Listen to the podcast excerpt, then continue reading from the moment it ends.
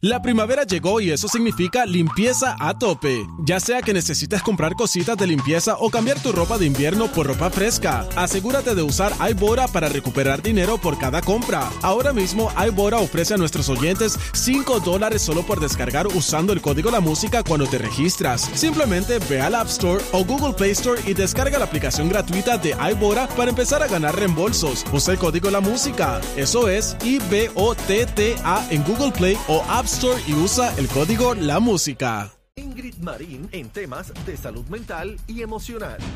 Z93, somos la manada de la Z, Bebé Maldonado, Aniel, Cacique. Eh, y tenemos a nuestra psicóloga, doctora señora Marín. Ingrid Marín, Saludos, bienvenida. saludos. Un gusto estar aquí en La Manada, como todos los lunes. Y hoy vamos a estar hablando de las peleas entre hermanos. Ah. Todos los que tenemos hermanos tenemos bebé. múltiples historias y, cara bebé, cara situaciones donde recordamos las, las peleas que teníamos con nuestros hermanos. Pero discusiones eran o peleas. Bueno, discusiones y peleas, porque cuando habido llegaban en momentos de que, que darse puños, sí. una- uno era niño, pues se repartían puños y Bueno, y pescosas de viejo también, y de viejo eh, también. Y de- lamentablemente de viejos también cuando no es, cuando no se corrigen de una forma correcta. La situación de esto es que como se menciona mucho en la calle, es normal las peleas entre los hermanos porque aunque sea desesperante para los padres, el buen manejo de estas situaciones, de estos conflictos, es lo que hace que el ser humano pueda prepararse para la solución de conflictos cuando es adulto. Cuando se es niño, los hermanos, ¿cuántos no peleamos por quién iba al frente? Qué emisora El de carro. radio se exacto en el carro qué emisora de radio qué El música era la que se teléfono. ponía Pero- el pero si mi teléfono herma- cuando era de cable, que había uno nada más, el Pero si teléfono mi era una hermana se locura. monta en mi guagua y me saca Z93 y me mete un pescozón. Sí, hay que darle, hay que darle. Exacto, entonces se dan mucho las, las discusiones y peleas entre hermanos cuando están no solamente en edades que son más o menos parecidas, por ejemplo, adolescencia. 12, 14, Mucho menos. 12 y Doctora, yo me 13. enredaba con mi hermana a los desde- siete, desde ocho, nueve. pequeño. Exacto, todos nos enredábamos A puño. con... Enredá. A Yo me enredaba con mi hermano a puño. Yo le hasta daba que él puño. creció. Ingrid, ¿qué es Yo me eso? enredaba a puño Adiós, la y le doctora hacía, Leñete, ¿qué te pasó? yo le hacía La a mi llave hasta le que él hizo. creció. Obviamente nos enredábamos a puños ¿Y quién cuando ganaba? mis papás no- yo gané hasta cierto tiempo, después creció más y pues ya yo decidí que no iba a ser a puño. Pero yo recuerdo que entonces cuando no le podía dar a puño, mi casa es de dos plantas, Lo pues tiraba. le tiraba la bola de baloncesto por la ventana.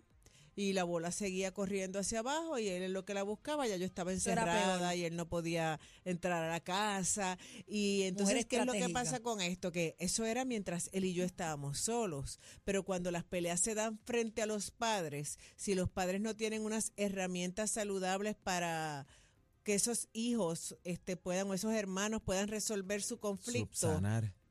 Los padres en algunas ocasiones se involucran en la misma pelea y empieza la mamá a gritar. Pero esas herramientas adecuadas, hermanos. Esas herramientas adecuadas son correas y chancletas. No, no son correas y chancletas porque cuando se utiliza el, la correa, cuando se utiliza la chancleta, ya cuando el padre perdió el control, Ah, se pues mami lo cansó de perdía siempre. gritar. Cuando mami se soltaba cansó aquel de tenedor gritar. lleno de aceite caliente Bueno. y lo ponía encima del counter y se viraba y decía, avíseme si esto va a seguir. Yo Ahí creo que- automáticamente frenábamos. Yo creo que el árbitro era la correa, obligado. Cuando estaba el mambo, la pelea, que no sacaban me la correa, correa dos correazos a Me uno y dos correazos al otro, se acababa la vuelta. Bueno, en primero- aquella lo primero que pues, se asomaran en pues el en camino. aquellos momentos, pues obviamente este, se utilizaban esas formas para corregir, pero en estas ocasiones una forma pudiese ser el que ustedes son hermanos y pueden tener diferencia. Si ustedes pelean, los dos van a tener la misma consecuencia. No me importa quién sea el que comenzó. Porque en algunas ocasiones cuando hay discusiones o peleas entre hermanos es porque ya lleva uno a- haciéndole al otro algo Taca que taca. y taca que taca y siempre cogen a quien A al último al que la suelta la, montaban, mano al que ya perdió el coraje también hay momentos en que vienen los celos y eso trae rivalidad entre hermanos hay un, un joven verdad que fue hijo quizás por nueve años hijo único y viene un nuevo miembro a la familia y al principio pues todo bien, pero ve cuando ese bebé necesita tanta atención que le dan celos y pelea con su hermano pequeño, o el hermano pequeño quiere que le dé el carrito y tenemos que enseñar, y entonces los papás empiezan, dáselo porque tú eres el más grande. Hay que compartir. Eh, tú eres el más grande, pero Da realmente el chiquito tiene que saber que también él tiene su tiempo y el grande tiene que su tiempo. Pasa con los hermanastros también. Pasa con los hermanastros Peor. también. A veces, como, como dice Aniel, es peor. Ahí se dan más duro porque no son sangre. No. No, y también lo que puede suceder es que hay una guerra por quién quiere, a Territorio. quién quiere más. Mi papá ahora tiene este otro hijo que vive con él, o mi mamá tiene este hijo que vi, que está más tiempo, este otro viene los fines de semana a invadir mi espacio. Las peleas entre hermanos son normales. Son normales porque son dos personas que piensan diferente y es por diferente por Si no es que los nenes estén locos. Esto, esta dinámica se da entre hermanos. Doctora, y peor aún cuando es un hijo que tienen fuera del matrimonio, se entera la familia y entonces papá sigue en la casa. ¿Cómo traen a ese hijo a la casa? No lo ¿Verdad que- integran. Ah, tú dices el Integra- bastardo. El bastardo. ¿Qué es eso?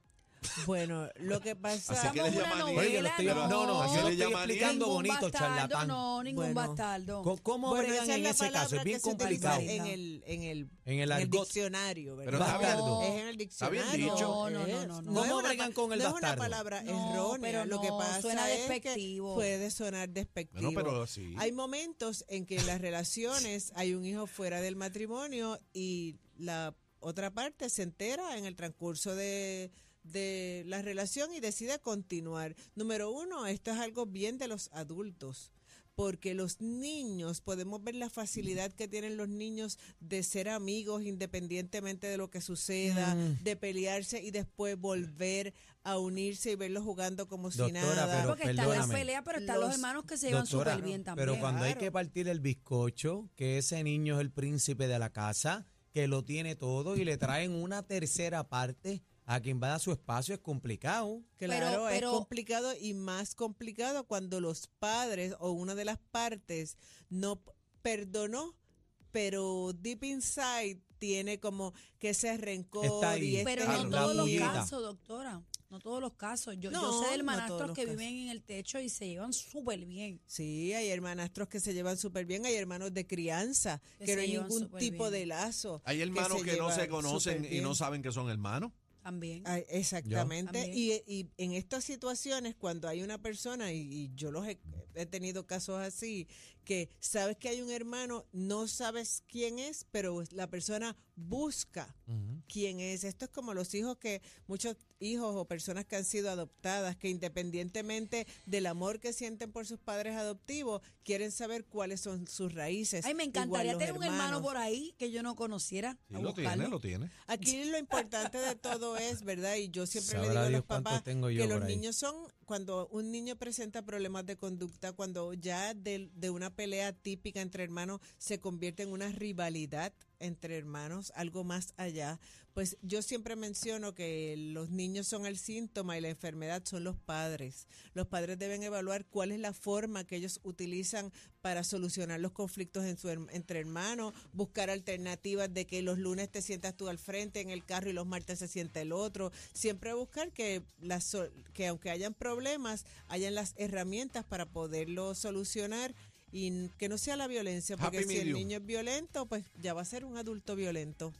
¿Dónde te conseguimos, Ingrid? Se pueden comunicar al 222-4999.